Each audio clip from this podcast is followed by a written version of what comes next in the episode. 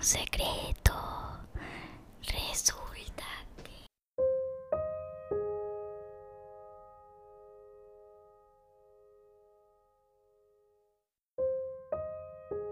¿Cuántos años tenías vos?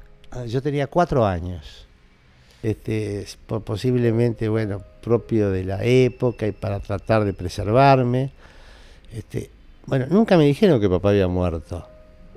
Eh, pese a que yo había estado presente eh, este, eh, cuando daban la noticia, yo no podía, me cuesta, me cuesta mm, recordar qué pensaban, pero me decían que papá estaba de viaje tampoco lo puedo precisar, pero a lo mejor duró un año o año y medio.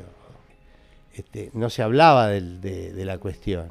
Y cuando en un momento dado mamá con gran solemnidad una tarde me dijo, bueno, yo quiero contarte la verdad de esta tragedia que ha ocurrido, yo le contesté, pero mamá, yo ya lo sabía. Este, y me dijo, ¿te habías dado cuenta? Soy Raquel Garzón y esto es Novela Familiar.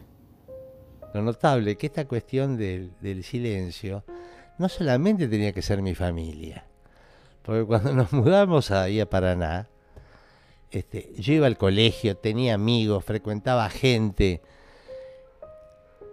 Todas esas personas sabían la verdad, este, y yo no sé cómo han hecho para construir una red para evitar que otras personas me dijeran.